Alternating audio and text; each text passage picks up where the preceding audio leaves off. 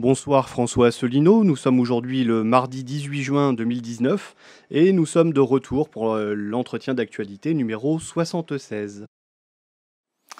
Eh bien bonjour à toutes et à tous, je suis heureux de vous retrouver dans ce format.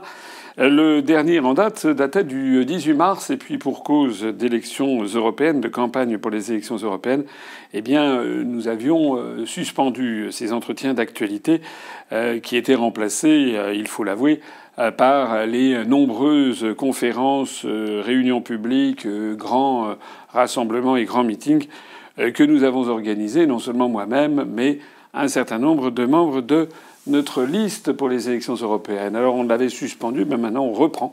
On reprend le rythme de ces entretiens d'actualité que on va avoir peut-être une fois tous les 15 jours hein, pendant cette période estivale. Nous sommes aujourd'hui le 18 juin 2019. Il y a 79 ans, Charles de Gaulle entrait dans l'histoire en prononçant le fameux appel du 18 juin à la BBC, un appel dont on n'a pas gardé la trace. L'appel du 22 juin a été enregistré en revanche, mais l'appel du 18 ne l'a pas été. Un appel qui allait marquer l'histoire, bien entendu. On sait moins les détails, on ne sait plus très bien, on ne l'enseigne pas vraiment à nos, concitoyens comment De Gaulle a réussi à obtenir ce passage à la BBC grâce à ses relations qu'il avait nouées avec Churchill lorsqu'il était euh, entré au gouvernement, au tout dernier gouvernement français avant Pétain, euh, sous la présidence d'Albert Lebrun. Et euh, comment, en fait, la BBC représentait à l'époque l'équivalent un petit peu d'Internet de nos jours. Euh, parce que la BBC, c'était le plus grand moyen de communication mondiale. Ah, c'est ça qu'on a un petit peu oublié à notre époque. En 1940, il y avait quand même des moyens de communication limités, très limités. Il n'y avait évidemment pas Internet, mais il n'y avait pas non plus la télévision. Et quant à la radio, elle était quand même limitée. Et le plus grand réseau mondial, c'était justement celui de la BBC qui euh, émettait dans le monde entier, notamment grâce à l'Empire britannique. Hein, voilà. Je renvoie ceux qui sont intéressés par cette période de l'histoire à ce film Le discours d'un roi, que vous avez peut-être vu, qui euh, montre comment le roi George VI, quand il a succédé à Édouard VIII euh, au Royaume-Uni, justement a utilisé la BBC au profit de l'effort de guerre britannique. Voilà, on ne sait pas non plus trop bien que entre le 18 et le 22 juin, De Gaulle a été barré de l'accès à la BBC britannique. Il semble qu'il y avait des forces qui ne souhaitaient pas particulièrement que De Gaulle s'exprime le 19, le 20 et le 21 juin à la BBC. Je vous laisse méditer et découvrir ceci. Alors, au-delà de ça, je suis heureux de reprendre cette série à un moment euh, où on entend des bruits de bottes, comme on dit, euh, ça serait plutôt des bruits de, torpilles, de mines euh, dans le, au Moyen-Orient. Il y a, comme vous le savez, ces jours-ci, des inquiétudes sur la paix au Moyen-Orient, puisque le 12 et le 13 juin, eh bien, pendant que le Premier ministre japonais Shinzo Abe était en visite officielle à Téhéran, qu'il a été reçu euh, par le guide suprême iranien, l'ayatollah Khamenei, eh bien, on a appris que le 13 juin, il y avait eu, alors on ne sait pas si c'est des torpilles, si ce sont des mines, etc., et qui ont endommagé deux navires battant pavillon de complaisance, euh, l'un aux îles Marshall et l'autre, je ne sais plus, au Panama ou quelque chose comme ça, mais euh, qui appartenait l'un à un armateur euh, norvégien et l'autre à un armateur japonais. Alors les Américains, il n'en a pas fallu plus pour que quelques heures après, après eh bien, les Américains indiquent qu'il s'agissait en fait d'une attaque iranienne contre ces euh, pétroliers, un méthanier je crois, qui était en train de franchir le détroit d'Ormuz qui sépare le golfe Persique de la mer d'Oman. Euh, qui est une des parties nord-ouest de l'océan Indien. Alors nous avons fait un communiqué de presse pour inciter le gouvernement français à faire preuve de beaucoup de prudence euh, sur ces déclarations américaines, parce que toute l'histoire, depuis la Seconde Guerre mondiale et même avant, euh, est émaillée d'infox, comme on dit maintenant, de fake news, d'infox émanant du gouvernement américain qui, lorsqu'il prépare un conflit a tendance à faire des faux et en particulier à annoncer des fausses nouvelles. On se rappelle l'incident du golfe du Tonkin en 1964 qui avait permis à Lyndon Johnson de quasiment de décupler l'effort de guerre et d'intervenir militairement au sud Vietnam. en fait, il s'agissait tout simplement eh bien, d'une attaque sous faux drapeau qui avait été faite contre un cuirassé américain. Et on avait prétendu, les Américains avaient prétendu que c'était les Nord-Vietnamiens. On se rappelle, ou on se rappelle pas, euh, l'attaque prétendue euh, d'une maternité à Kuwait City euh, qui avait été orchestrée par le gouvernement américain du temps du président George Bush père pour justifier une intervention militaire en Irak alors que l'opinion publique américaine y était extrêmement réticente. On a appris bien plus tard qu'il s'agissait d'une information complètement fausse et frelatée. On se rappelle également les euh, fausses informations sur euh, les armes de destruction massive que, dont aurait disposé l'Irak. C'est d'ailleurs la France qui s'était opposée par la bouche de Dominique de Villepin et à la demande de Jacques Chirac qui s'était opposée au déclenchement de la guerre en Irak en 2003 au motif qu'il n'était pas avéré qu'il y avait des armes de destruction massive. On se rappelle que le secrétaire d'État américain Colin Powell avait d'ailleurs agité une fiole euh, de liquide blanc euh, au, sein même du Conseil de sécurité des Nations Unies en prétendant qu'il s'agissait d'un poison terrible, l'anthrax, euh, développé par les forces de Saddam Hussein en Irak. En fait, donc la France avait refusé de se mêler à ça avait euh, fait prévaloir le droit international. Ça n'avait pas empêché les Américains de violer la charte des Nations Unies, d'intervenir militairement, avec d'ailleurs l'appui d'un grand nombre de pays membres de l'Union européenne. Mais la France s'était dissociée de cette aventure. Et puis, quelques semestres, moins d'un an après, Colin Powell, le secrétaire d'État américain, avait annoncé qu'en fait, eh bien, il n'y avait jamais eu d'armes de destruction massive en Irak. On se rappelle également les allégations sur le régime de Bachar el-Assad concernant l'empoisonnement de sa population, l'utilisation de gaz toxiques. Nous avions, nous, à l'UPR, mis en garde sur le fait qu'il fallait quand même être extrêmement prudent sur ces affaires dont dépend peut-être la paix du monde. Hein. Je rappelle par exemple que il y a un peu plus d'un an, Macron a violé le droit international en envoyant des missiles sur la Syrie alors même qu'on n'avait pas de preuves tangibles des accusations portées contre le gouvernement de Bachar el-Assad. Et je signale que l'année dernière, Jim Mattis, à l'époque secrétaire à la défense américain, avait révélé devant l'opinion publique américaine qu'en fait il n'y avait jamais eu la moindre preuve euh, de ce qui était avancé sur l'utilisation de ces gaz contre la population syrienne.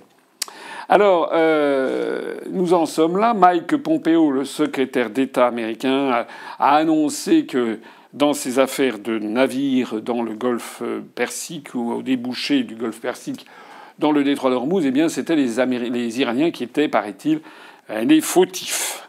Nous avons demandé au gouvernement français de faire preuve de la plus grande circonspection et nous sommes même allés au-delà puisque j'ai demandé que normalement, enfin, je sais nous ne serons pas suivis des faits, je m'en doute, mais je ne m'adresse pas spécialement au gouvernement français. Je m'adresse à l'opinion publique et aux Français qui veulent bien nous écouter.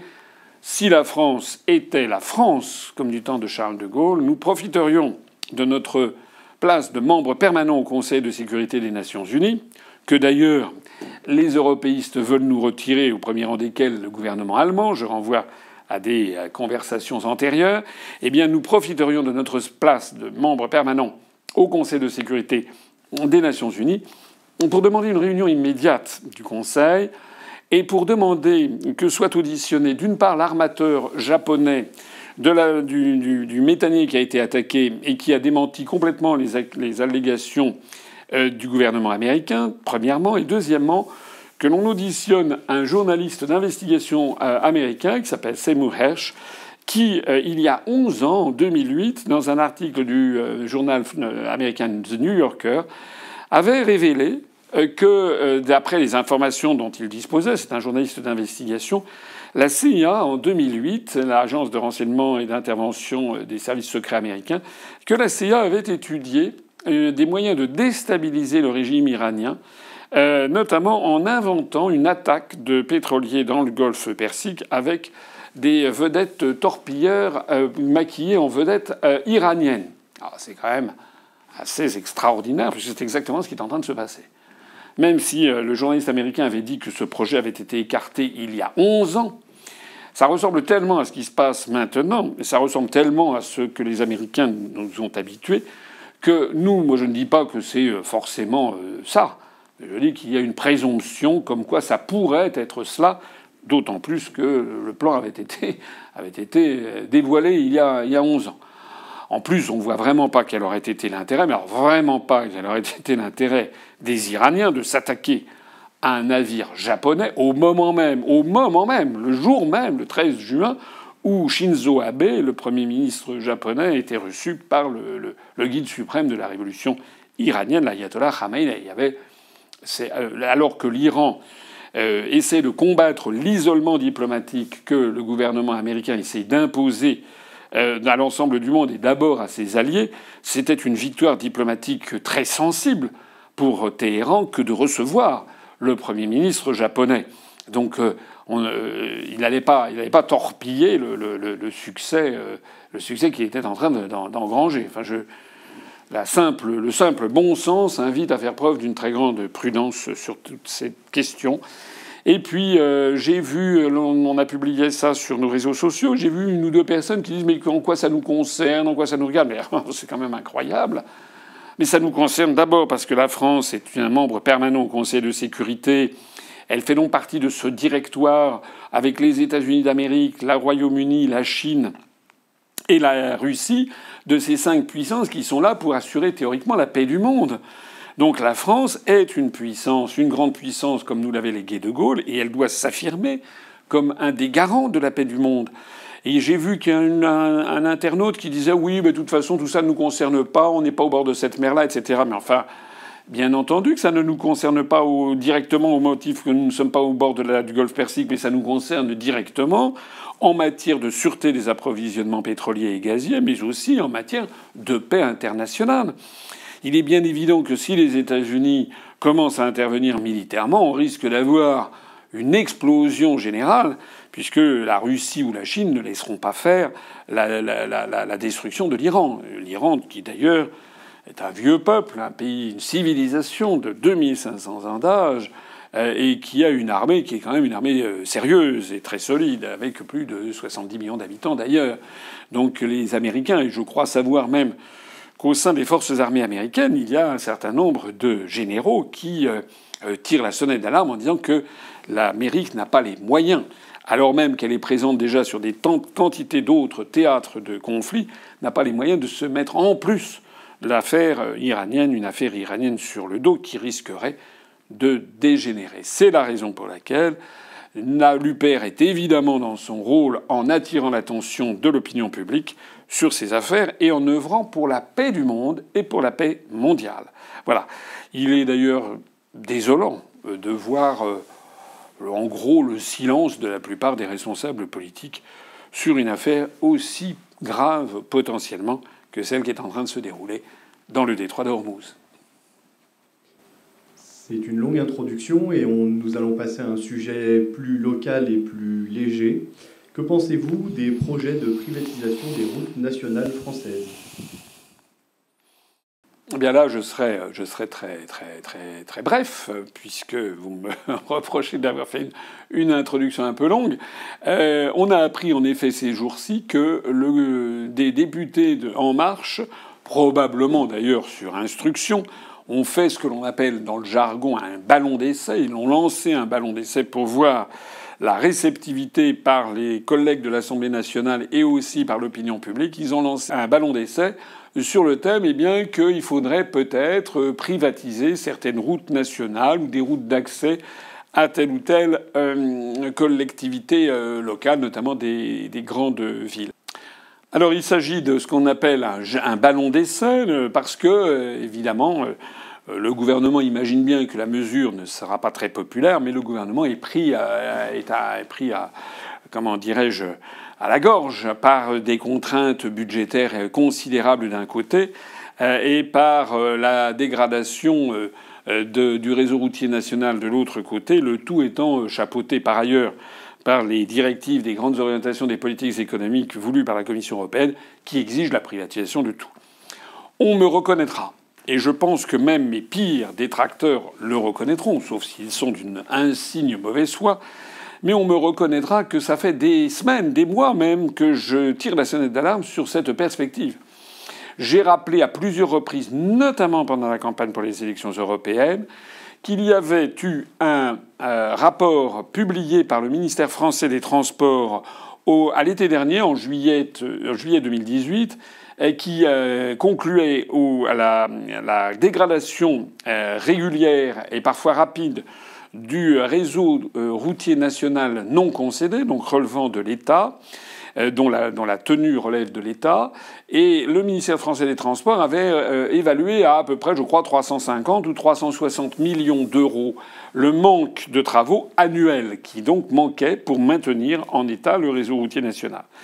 Euh, et donc j'avais, rappelez-vous, tiré la sonnette d'alarme. Je crois que je l'avais dit d'ailleurs lors de plusieurs des débats qui ont eu lieu pendant les élections européennes. J'avais fait valoir que d'un côté, la France donnait des milliards d'euros à l'Union européenne, y compris d'ailleurs euh, pour construire euh, un pont en Croatie euh, sur Croatie étant le 28e État membre de l'Union européenne, pont est financé par les fonds européens dont la France paye à peu près 16%. Donc la France avait dû verser à peu près 60 millions d'euros pour la construction d'un pont en Croatie, dont le marché avait d'ailleurs été attribué à une entreprise, à la grande entreprise chinoise de travaux publics. Alors, euh, j'avais même dit à plusieurs reprises, à ce train, eh bien, vous allez voir qu'on va nous proposer la privatisation du réseau routier national. Voilà, c'est un scandale.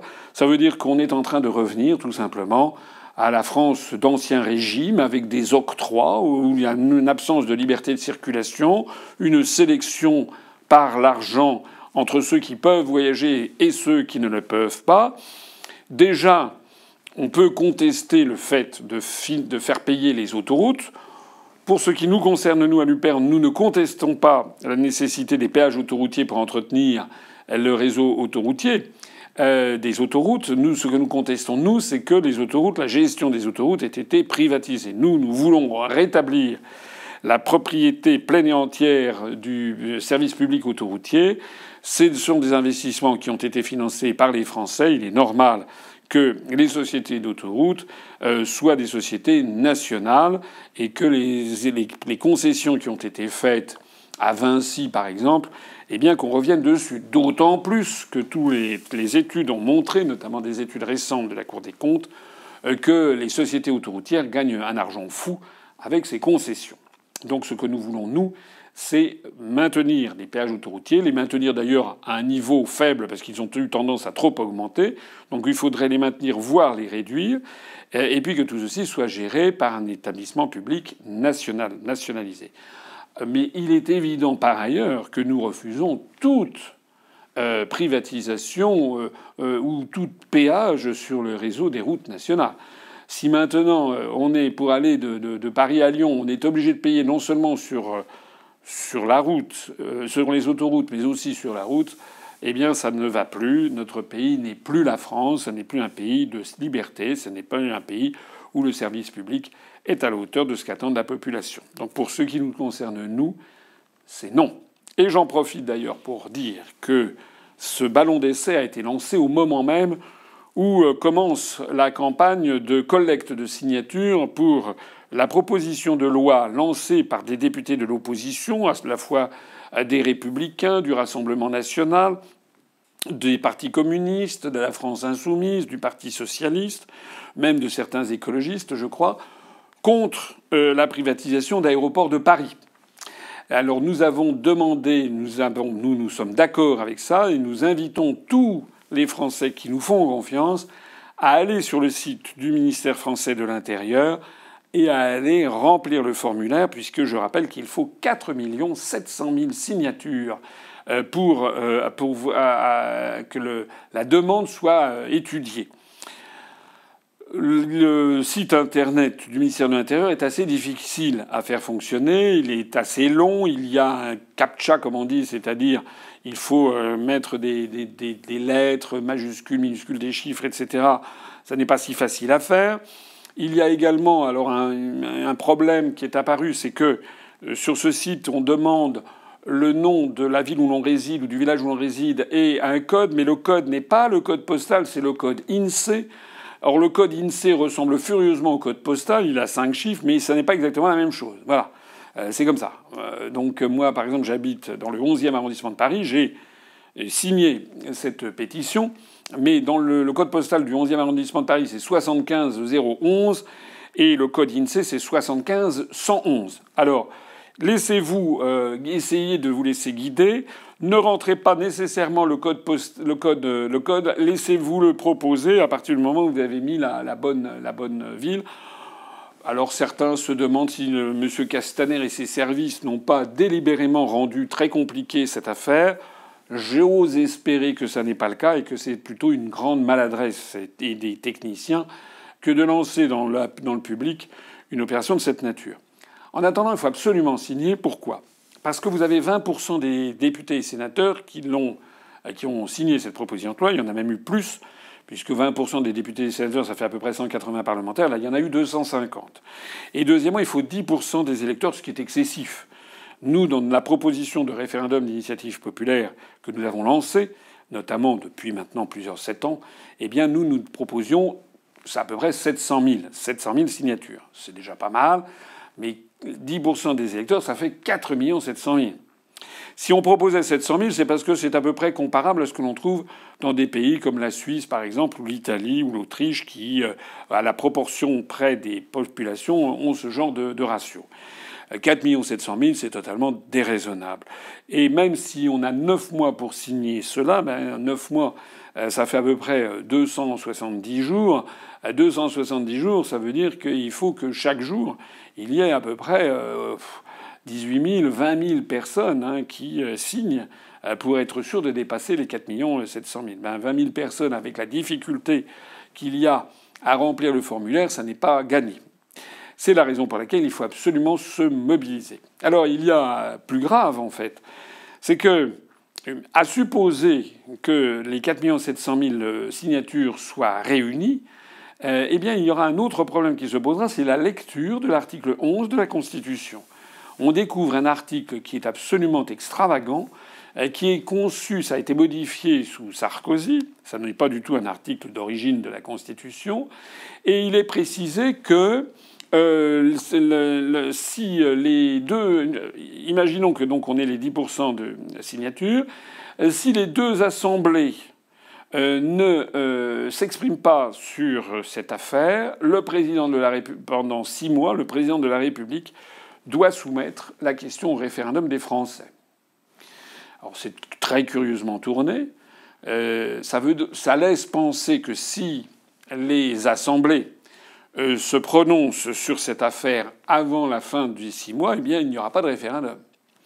Alors là, c'est d'autant plus difficile à interpréter que on ne sait pas très bien ce que signifie euh, s'exprimer, euh, ou étudier, ou voter, euh, et puis on ne sait pas très bien non plus s'il faut que les deux assemblées le fassent, ou si le seul fait qu'une seule des assemblées, l'Assemblée nationale ou le Sénat, s'exprime, est-ce que ça empêche le président de la République de soumettre ça au référendum Si tel est le cas, ça voudrait dire qu'il s'agit d'une fausse fenêtre, et ça voudrait dire que rien n'empêcherait à la rentrée l'Assemblée nationale où les députés de En Marche sont ultra majoritaires, eh bien de voter, d'examiner la proposition de loi de l'opposition et de la retoquer.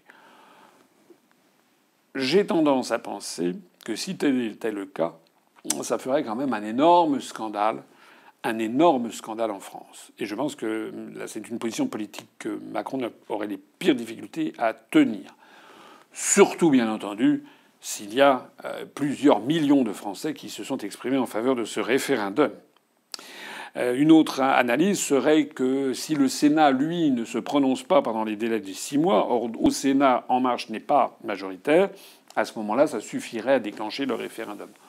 Bon, qui vivra verra, mais une chose est absolument certaine, c'est qu'il faut que le maximum de Français se mobilisent et là, nous tirons tous dans le même sens avec les Républicains, avec le Rassemblement national, avec la France insoumise, le Parti socialiste, EELV.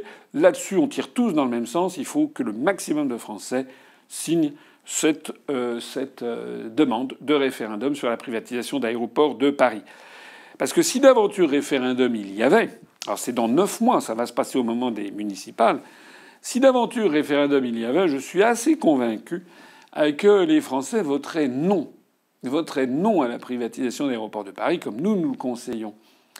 Et si les Français votent non à la privatisation d'aéroports de Paris, ça va mettre un coup d'arrêt, je pense, à la privatisation des services publics. En tout cas, ça, rendra très compliqué la suite de la vente de la France par appartement, parce que malgré les injonctions de la Commission européenne, eh bien, il y aura une volonté des Français de dire attendez, on a refusé la privatisation des aéroports de Paris, on va refuser également la privatisation euh, de la SNCF, la vente des barrages hydroélectriques, la privatisation euh, rampante de la Poste, etc., etc., la privatisation de la Française des Jeux. Donc je pense que c'est un gros caillou qu'il y a dans la chaussure du gouvernement et de Macron. Eh bien, c'est à nous de nous en saisir. Faisons grossir ce caillou.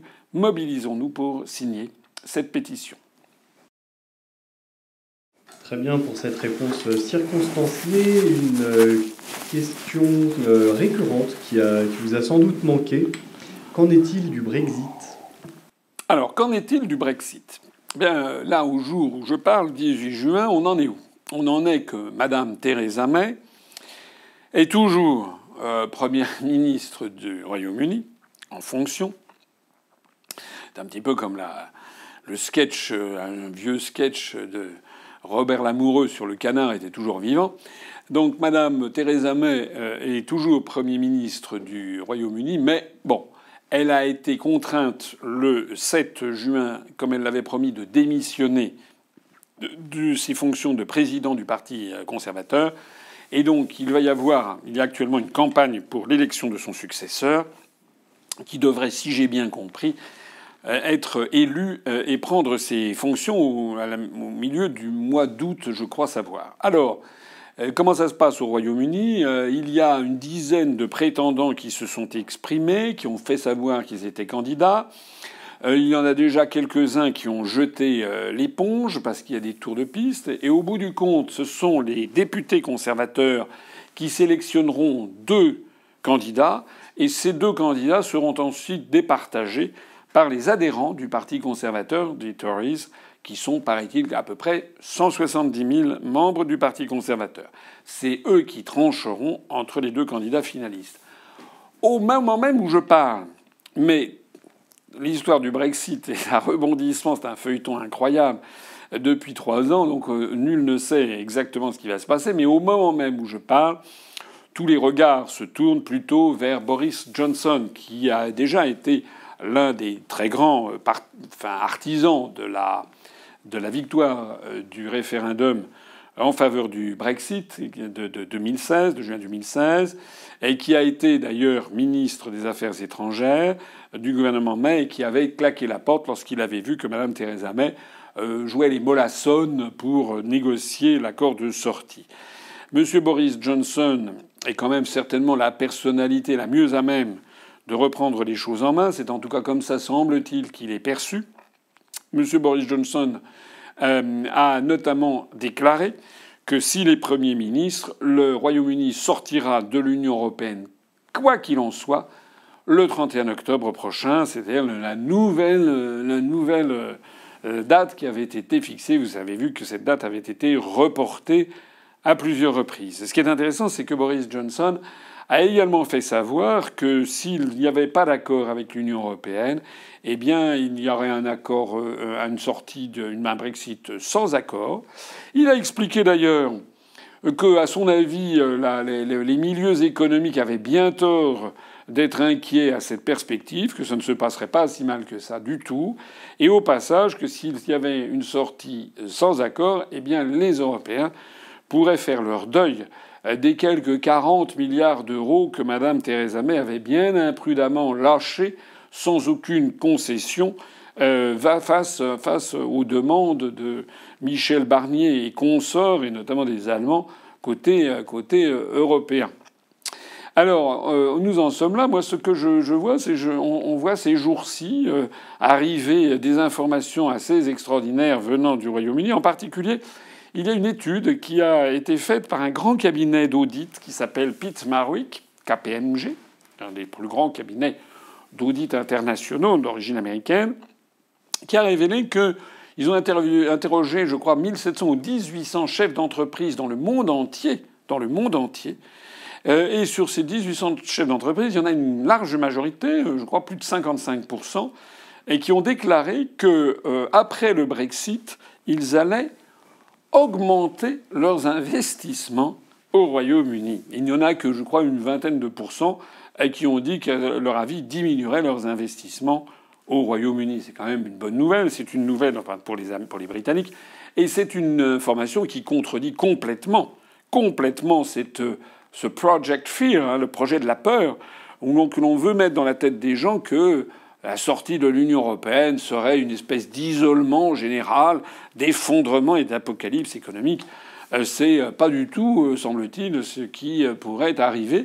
D'ailleurs, depuis trois ans, j'ai déjà eu l'occasion maintes fois de le souligner, depuis trois ans, bah, le chômage continue de baisser au Royaume-Uni, les investissements se portent bien, euh, voilà, l'économie britannique est plutôt en meilleure santé que l'économie française. Vous me direz, ça n'est pas très difficile.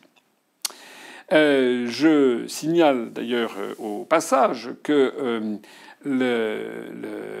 cette étude de, KPMG précise qu'elle a interrogé à peu près, je crois, 75 grands patrons français qui se démarquent par rapport à tous les chefs d'entreprise canadiens, américains, allemands, etc., japonais, enfin, qui ont été interrogés par cette étude. Les Français, les chefs d'entreprise français, à rebours des, des autres chefs d'entreprise, eux, il y en a une, je crois, une majorité euh, qui indique que si, après le Brexit, ils diminueront leurs investissements au Royaume-Uni, euh, il y en a très peu qui disent qu'ils les augmenteront. Alors c'est intéressant à noter parce que ça veut dire quoi? Ça veut dire que même les dirigeants d'entreprises françaises sont victimes, en fait, de la propagande d'État déversée à jet continu dans tous les grands médias français sur l'idée selon laquelle le Brexit serait une catastrophe, une terreur. C'est un degré qui permet de mesurer le verrouillage médiatique qu'il y a en France.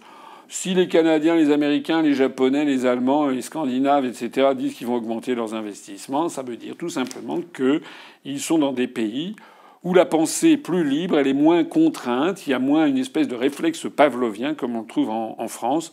C'est quand même triste de penser que notre pays en est arrivé ici. Pour ce qui nous concerne en tout cas, nous allons suivre ça de très près. Nous allons essayer, je ne dis pas que nous allons y arriver, mais nous allons essayer euh, d'avoir lors de la prochaine université d'automne, euh, qui se tiendra, j'ai le plaisir de l'indiquer maintenant, à Valère comme l'année dernière et comme l'année d'avant, puisque c'est un endroit qui est euh, satisfaisant à de nombreux égards, qui peut recevoir beaucoup de monde. Nous ferons ça le premier week-end d'octobre, hein, plutôt que les années antérieures, donc le samedi 4 octobre. Eh bien, euh, nous aurons ce samedi 4 octobre, comme d'habitude, des tables rondes, et on va essayer d'avoir une table ronde qui sera spécialement consacrée au Brexit. On sera moins d'un mois avant la sortie euh, qui, paraît-il, devrait être effective si c'est Boris Johnson qui est euh, Premier ministre, eh bien, qui aura lieu le 31 octobre au plus tard. Donc on sera en plein dedans. Je vous donne d'ores et déjà rendez-vous à ceux, aux amateurs de cette université où nous avons de plus en plus de monde. Je leur donne rendez-vous pour cette date tout à fait intéressante. Quelles sont les dernières nouvelles d'Europe?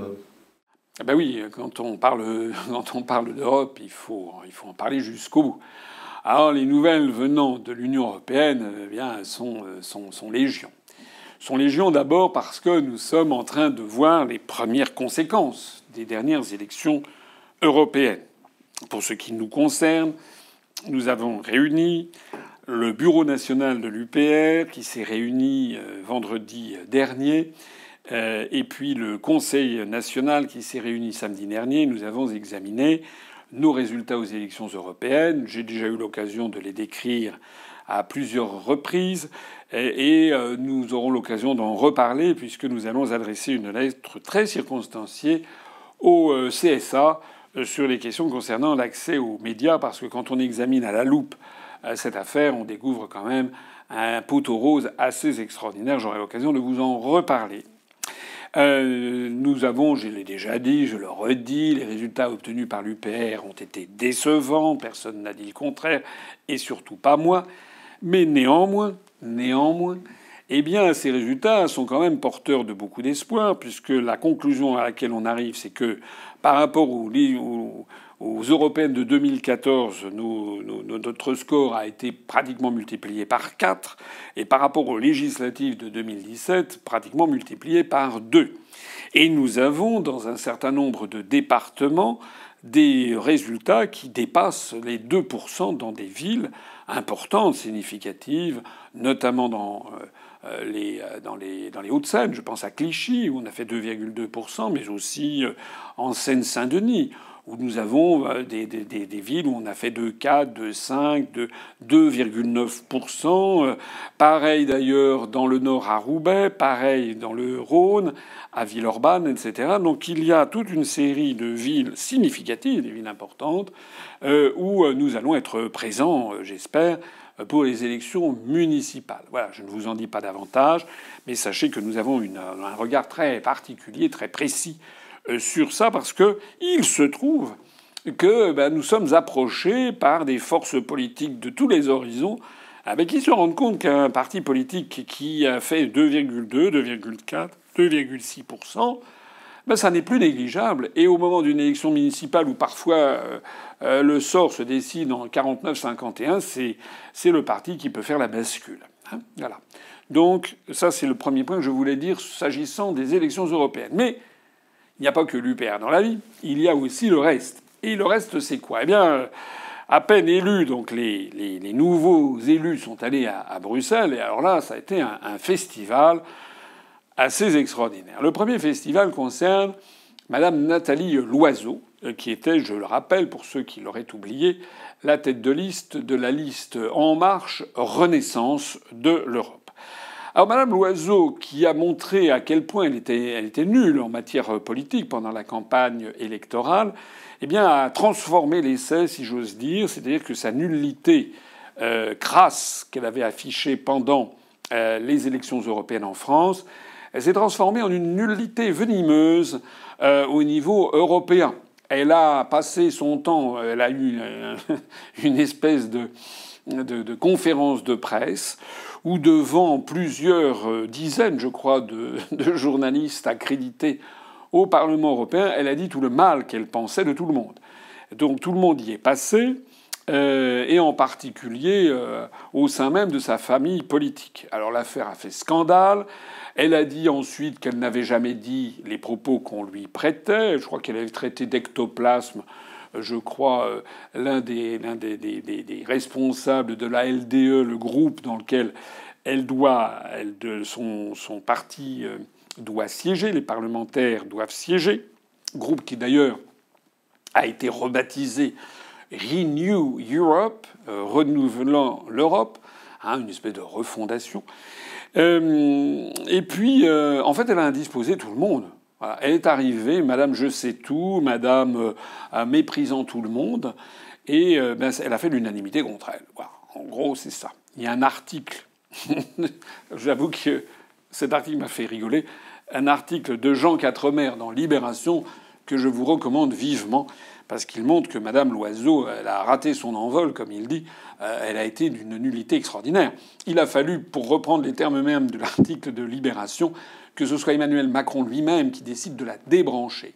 Euh, les députés français représentent 20% de ce groupe, mais elle va être écartée tellement les autres groupes n'en veulent pas. Et ce qui était très intéressant dans l'article de Libération, c'est que le journaliste, qui est un ultra-européiste, soulignait à quel point Mme Loiseau ne connaissait pas les usages euh, européens et à quel point, quand on va sur les questions européennes et qu'on a d'autres Européens en face, il faut être très prudent parce que chacun a ses intérêts et ses visions totalement divergentes. C'est-à-dire ce que je ne cesse de dire, moi, depuis 12 ans. C'est-à-dire qu'il n'y a aucune solidarité de quelque nature que ce soit. Chacun défend son steak. Et Madame Loiseau, telle la française superficielle, hautaine et méprisante, s'est attirée tout de suite toutes les inimitiés du reste de l'Europe. Chapeau pour une Européenne convaincue comme, par étendement, elle est. Un bonheur n'arrivant jamais seul, non seulement Madame Loiseau et le groupe En Marche a été écarté, mais euh, on s'est rendu compte aussi que les promesses qui avaient été faites par le Rassemblement national, eh bien, euh, en fait, se sont révélées vaines. Madame Le Pen avait M. Bardella, qui était son, sa, sa, voix portée. M. Bardella nous avait expliqué, je me rappelle les débats qu'il y avait eu à la télévision, les rares débats auxquels on avait bien voulu me convier.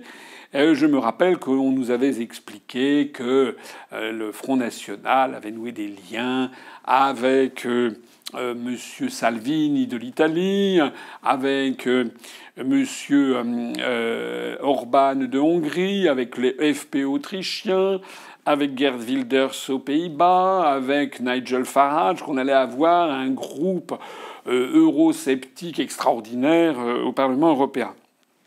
En réalité, Bernick, M. Orban, le Hongrois, a fait savoir qu'il n'entendait pas faire alliance avec M. Salvini et Mme Le Pen. Euh, monsieur, enfin Mme Le Pen, M. Bardella. M. Nigel Farage a fait savoir qu'il est hors de question qu'il appartienne au même groupe.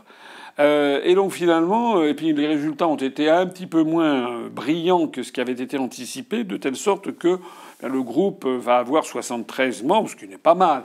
Enfin, 73 membres sur un Parlement de 751, ça ne fait même pas 10%. Si on additionne le groupe de Mme Le Pen, euh, enfin les députés de Mme Le Pen, de M. Salvini, de M. du FPE, de M. Euh, Wilders, et, etc. Voilà. Ça veut dire quoi? Eh bien, Ça veut dire que les promesses d'autre Europe de Mme Le Pen, c'est du pipeau. Comme d'ailleurs Mme Loiseau. Voilà. Ça veut dire qu'il s'en est, au bout de trois semaines, même pas trois semaines après les élections, il se déroule de façon implacable ce que je n'ai pas cessé, et tous mes colistiers avec moi n'avons pas cessé d'expliquer aux Français. Il n'y aura pas plus d'Europe des patries version Le Pen que de renew, de refondation de l'Europe. L'Europe est un ingouvernable, non modifiable, et elle poursuit obstinément, obstinément sa course vers le désastre.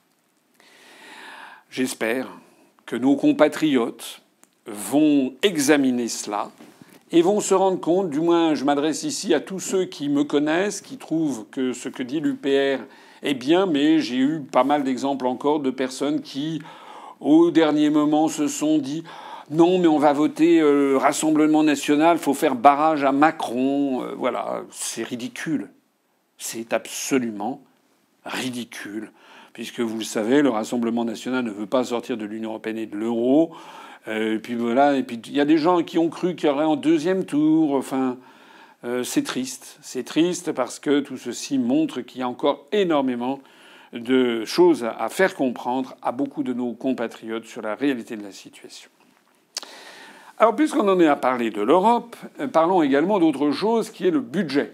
Le budget européen. Je voudrais faire ici retour justement sur la campagne que nous avons eue et en particulier écouter euh, ce passage du débat euh, auquel j'avais participé, qui était le débat sur CNews, et où il y avait eu une espèce de, de, de fact-checking, comme on dit maintenant, c'est-à-dire de vérification des faits qui avait eu en fait un peu pour objectif d'essayer de, de montrer que ce que je disais sur la contribution française au budget européen était faux. Alors je vous laisse écouter ce passage peut-être faire euh, un tout petit point sur ce que la France donne à l'Europe est ce qu'elle reçoit de l'Europe. On va regarder euh, cette petite euh, affiche, ce panneau. Voilà, la France a versé 19 milliards à l'Union européenne en 2017. Elle a reçu 14 4,5 milliards. Ça fait donc une contribution nette de 4,5 milliards d'euros. Il manque 4 milliards là.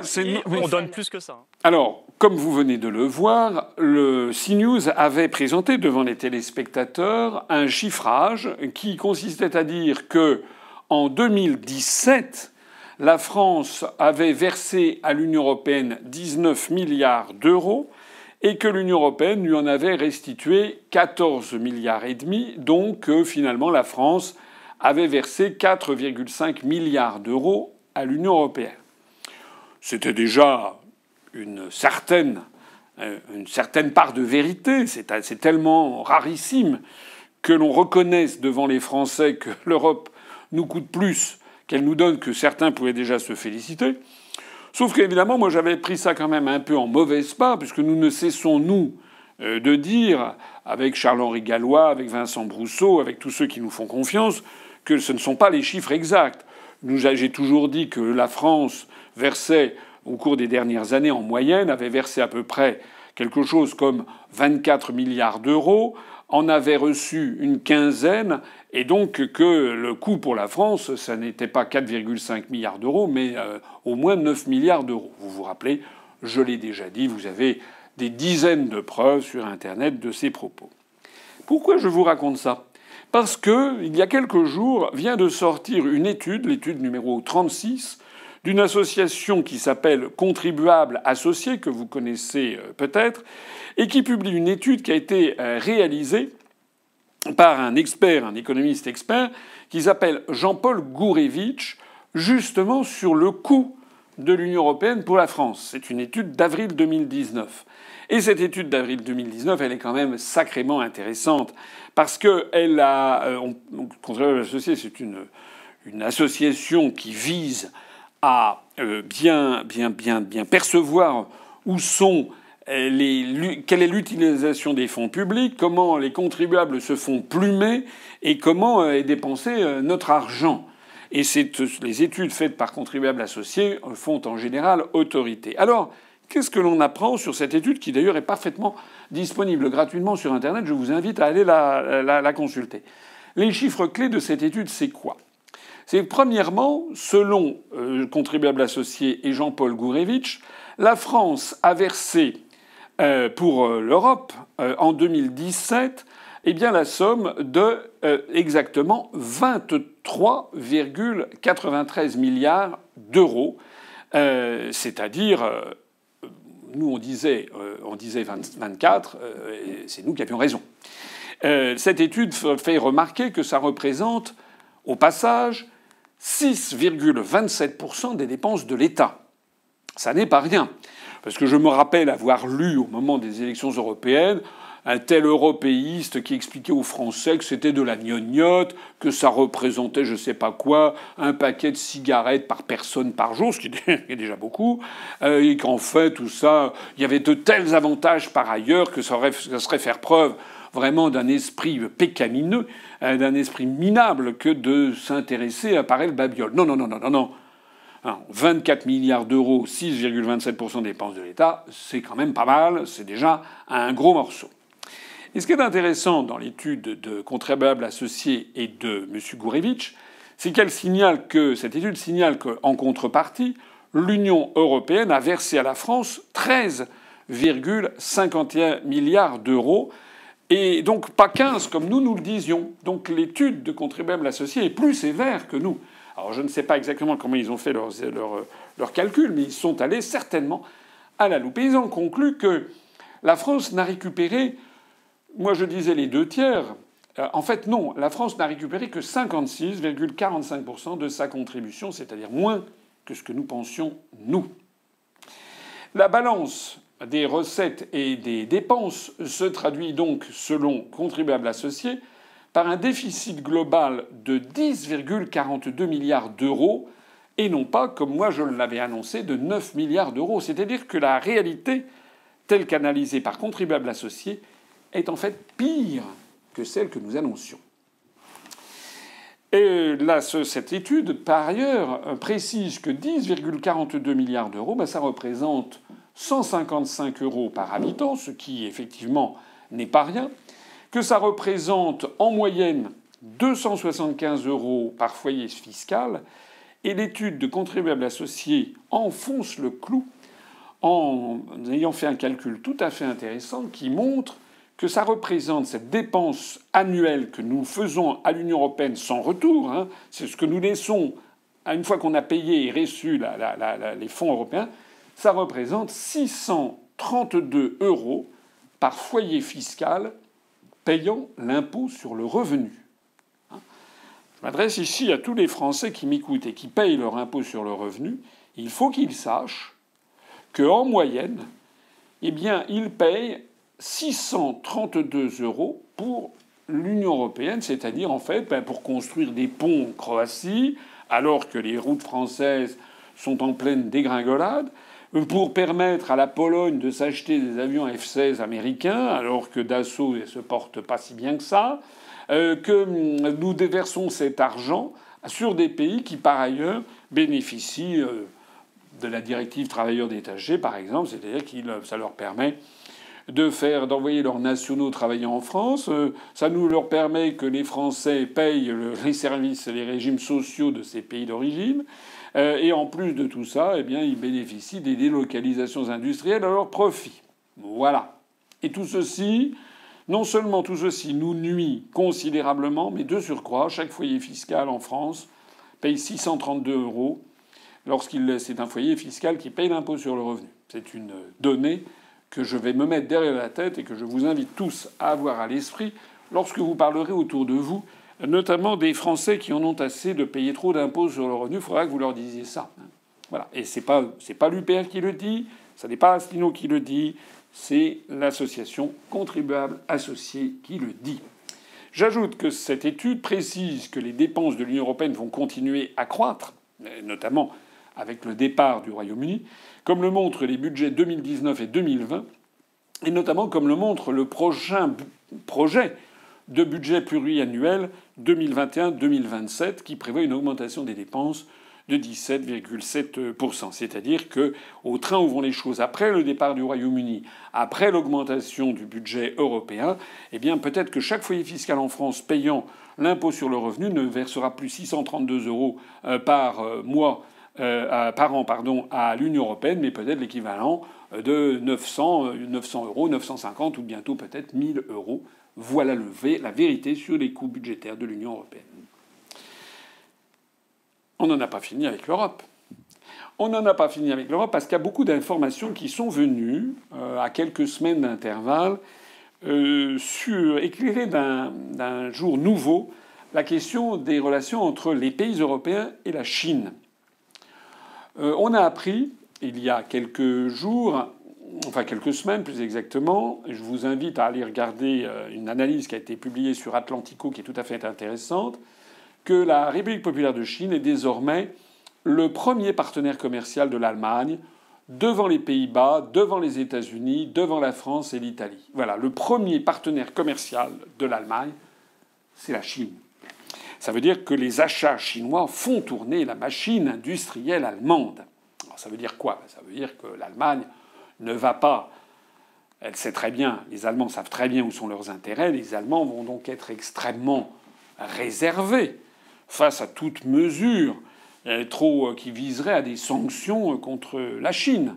C'est bien évident lorsque M. Macron euh, a lancé hein, comme ça des rodomontades et à la cantonade qu'il fallait serrer les coudes face à la Chine, euh, il est tombé euh, devant le silence poli des Allemands.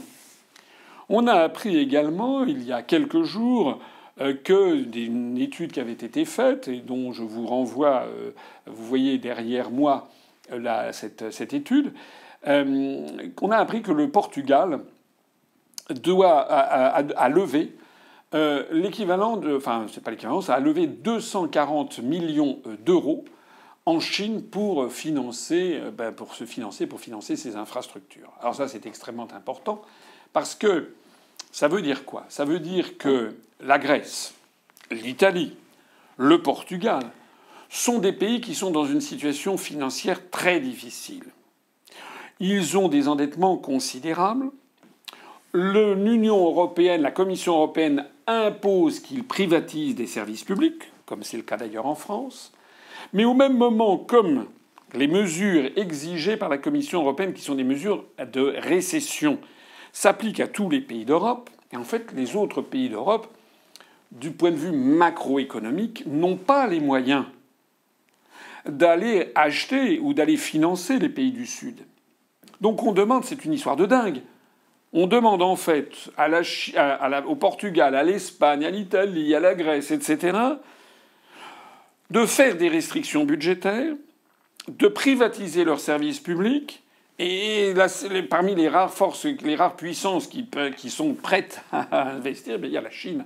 Et on leur demande en plus de ne pas accepter les, les comment dirais-je, les, fonds chinois. Il ne faut pas exagérer.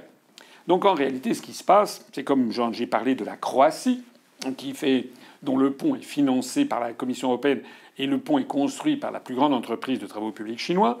On a appris ces jours-ci également qu'une vingtaine, je crois, de municipalités en Espagne avaient décidé de développer la 5G hein, par Internet avec comme partenaire le partenaire chinois Huawei euh, contre lequel les Américains ont une dent. Vous savez que les Américains veulent interdire aux Européens de travailler avec Huawei. Eh bien, les, municipalités espagnoles ont fait un bras d'honneur en fait aux Américains en travaillant avec Huawei.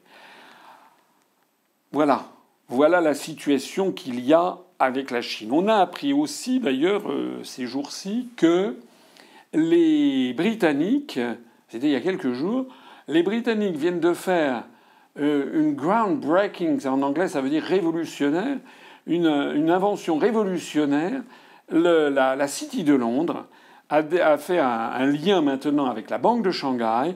Et dans les semaines qui viennent, dans les mois, les semaines et les mois qui viennent, on va avoir désormais la possibilité pour les deux banques britanniques et, shanghaïennes de travailler ensemble, de lever des fonds, de coter les sociétés euh, en même temps à, Londres, à la Bourse de Londres, à la City de Londres euh, euh, et, à Shanghai. Voilà. C'est-à-dire que, au passage, le Brexit ne fait absolument pas peur aux Chinois. Bien au contraire, les Chinois se disent que le Royaume-Uni revient à la sagesse et à la réalité, et donc les Chinois veulent nouer des relations avec, avec le, Royaume-Uni. Alors voilà. Donc pourquoi je vous dis tout ça? Ben parce, que, parce que le monde il avance et que malgré euh, toutes, euh, toutes les criailleries des européistes français qui disent qu'il faut faire bloc contre la Chine et ni ni ni na, ben, tout le monde s'en fiche là, des déclarations de M. Macron. À titre d'ailleurs de curiosité, j'ai vu que on parlait ces jours-ci d'un monsieur qui s'appelle M. Pascal Laureau, que je ne connais pas, qui a été nommé par Jean-Yves Le Drian aux Affaires étrangères, qui a été nommé comme, je crois, euh, le délégué aux relations commerciales avec l'Asie. C'est un spécialiste de l'Asie, semble-t-il, ce monsieur. Alors évidemment, comme moi, je, me suis beaucoup occupé d'Asie et de commerce extérieur il y a une vingtaine d'années, 25 ans dans ma vie antérieure, lorsque j'étais au ministère des Finances puis au ministère des Affaires étrangères, j'ai regardé ça d'un petit peu plus près et j'ai vu une déclaration gentillette de M. Laureau, qui n'est pourtant pas quelqu'un de, très jeune, quelqu'un qui a beaucoup d'expérience, qui a dit le moment est venu d'admettre la nécessité d'une Europe forteresse. Ça a été publié, je crois, dans le Nouvel Économiste. Alors j'ai regardé ça un peu éberlué. Et c'est sur le thème, voilà, comme d'habitude, la France est trop petite, nani gna on est très très petit, donc il faut qu'on fasse bloc face à la Chine. Mais M. Laureau, qui a travaillé à l'Institut français des relations internationales, qui a été dans des cénacles de think tank géopolitiques, mais enfin, M. Laureau, est-ce que vous pouvez regarder la réalité en face? Est-ce que vous pouvez comprendre que l'intérêt du Portugal, l'intérêt de l'Espagne, l'intérêt de l'Italie, l'intérêt de la Grèce, d'ailleurs l'Italie, la Grèce qui se sont branchés sur le projet des grandes routes, des nouvelles routes de la soie, l'intérêt de l'Allemagne même maintenant, euh, ça n'est absolument pas d'avoir une Europe forteresse. L'intérêt de l'Allemagne et, de la Chine, leurs intérêts sont peut-être plus proches que l'intérêt de la France et de l'Allemagne. Quand est-ce que vous vous dites le moment est venu d'admettre la nécessité d'une Europe forteresse Je dirais à M. Laureau, euh, que je ne connais pas, mais à toutes les personnes qui euh, raisonnent comme lui, le moment est venu d'admettre que l'idée de l'Europe est une ineptie qui ne marche pas et qui ne peut pas marcher, tout simplement parce que les pays d'Europe ont des intérêts totalement divergents et qu'on veut les faire entrer de force dans une utopie qui ne marche pas. En d'autres termes, et je reviens sur les élections européennes qui viennent d'avoir lieu, où je me suis heurté dans les débats à certains de mes euh, compétiteurs qui étaient tous là à annoncer qu'il allait, il fallait, il y a qu'à, faucon, il faut avoir une Europe forteresse, il faut faire bloc face à la Chine. La France est trop petite. Regardez la Chine, 1 milliard 500 millions d'habitants, les États-Unis 320 millions. Nous, nous sommes beaucoup trop petits. J'ai déjà expliqué mille fois que ce sont des faux raisonnements. Euh, qu'avec ce genre de raisonnement, on se demande comment Singapour, qui est grand comme la moitié de l'île de France et qui doit compter 6 millions d'habitants, comment ils font pour vivre, hein, comment ils ne fusionnent pas avec les 27 pays alentours. J'ai déjà dit que je ne comprenais pas avec ce genre de raisonnement pourquoi le Paraguay ou l'Uruguay ne fusionnait pas avec les 27 pays alentours. J'ai déjà dit que je ne comprenais pas pourquoi l'État d'Israël ne fusionnait pas avec les 27 pays alentours. Tout ça, ce sont des inepties, ce sont des billevesées. La réalité, c'est ce que nous montre le Royaume-Uni ce que nous montre l'Allemagne, ce que nous montre d'ailleurs la, Grèce ou l'Italie, ce que nous montre le Portugal, c'est que le monde d'aujourd'hui qui est en train de s'imposer, c'est que le périmètre de l'Europe est bête, ne marche pas, est contre-productif. Et que, au XXIe siècle, chaque État doit défendre ses intérêts nationaux, mais dans une concorde des civilisations, dans des échanges internationaux, commerciaux et financiers tous azimuts sans tenir compte d'un périmètre complètement absurde hérité euh, du XIXe siècle et qui n'a plus lieu d'être.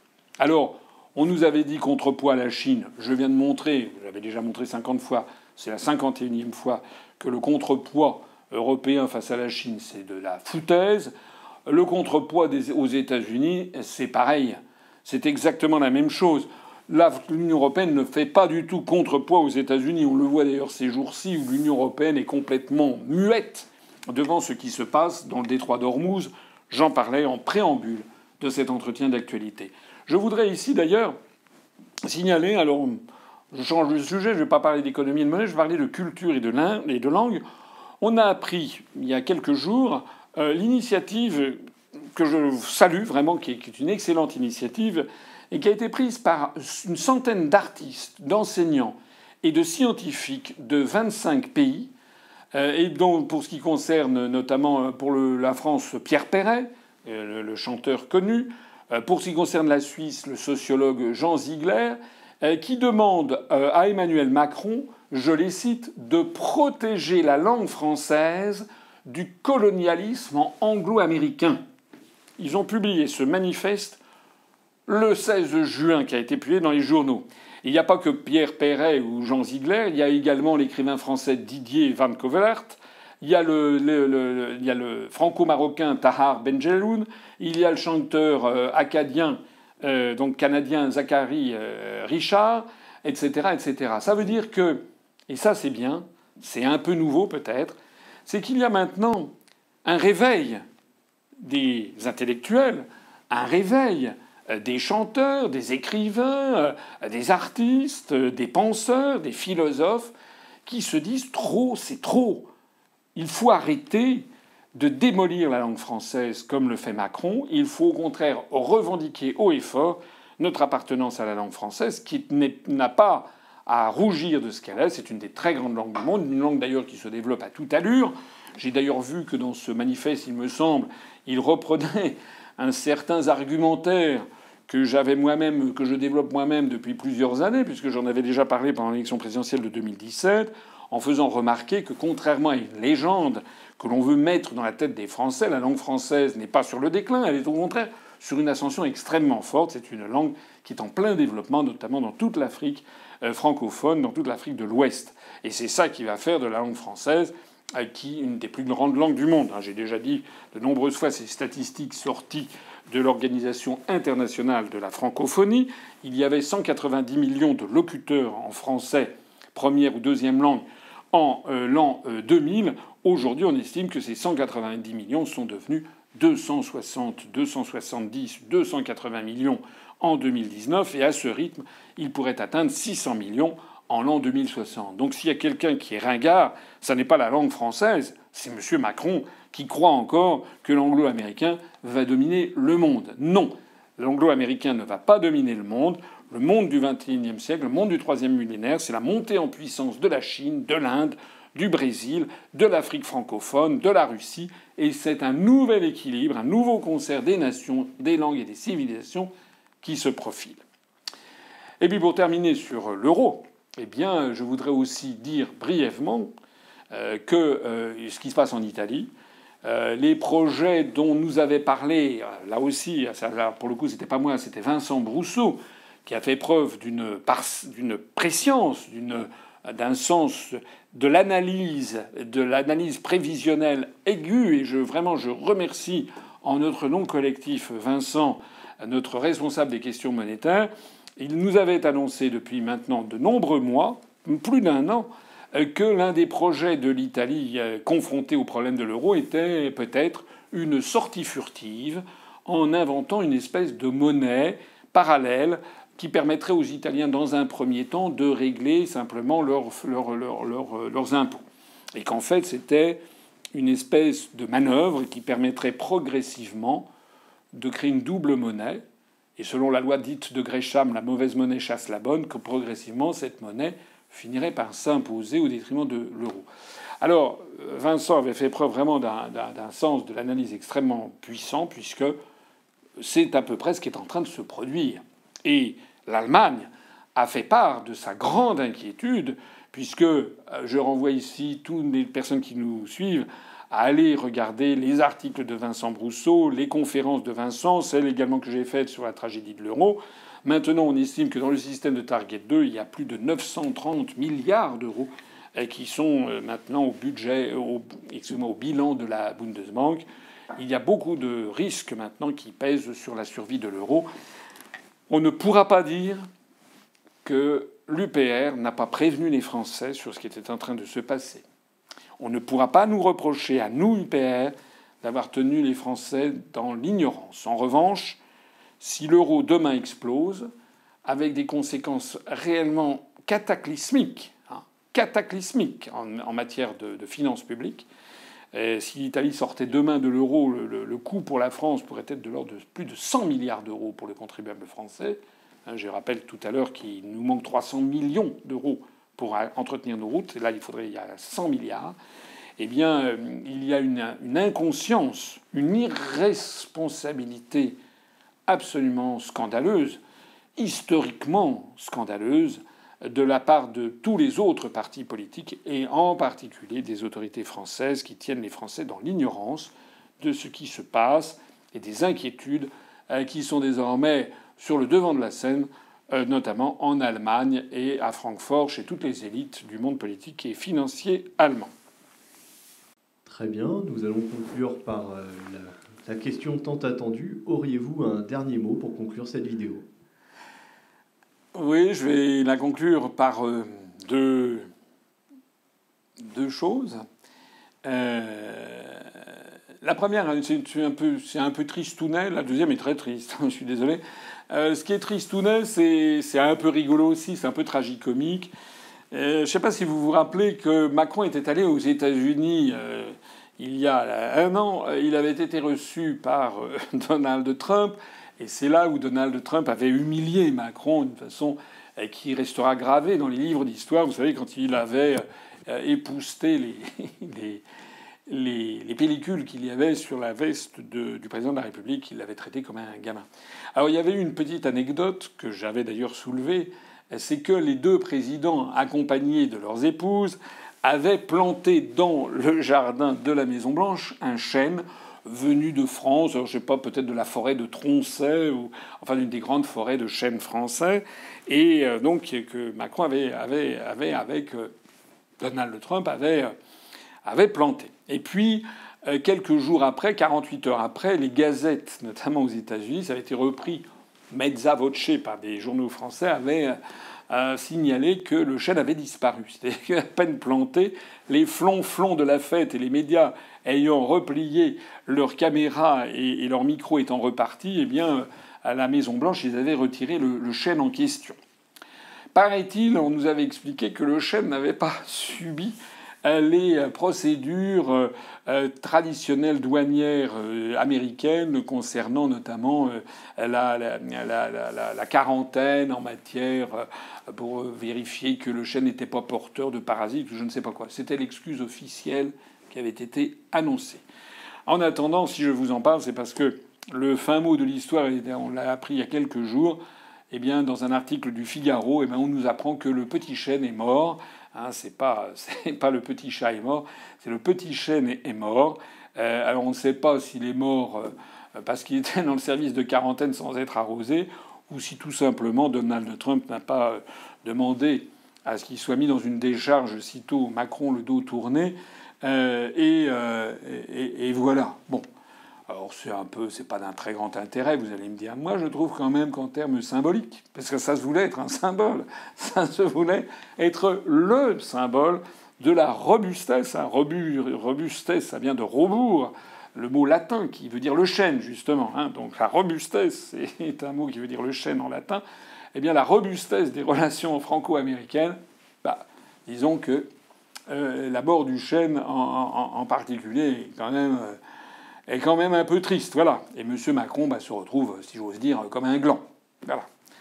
Alors la deuxième chose que je voulais, que je voulais dire, c'est que euh, c'est une. Alors c'est triste, c'est triste, qu'on a appris une étude faite par le World Wildlife Fund, le WWF, à partir de l'université, une université britannique, je ne sais plus, de Nottingham, je ne sais plus où, et qui a, fait, qui a publié ces jours-ci une étude euh, qui fait quand même froid dans le dos, et qui nous apprend que les, consommateurs occidentaux euh, avalent chaque semaine l'équivalent de 5 grammes de plastique sous forme de microparticules, maximum. Hein.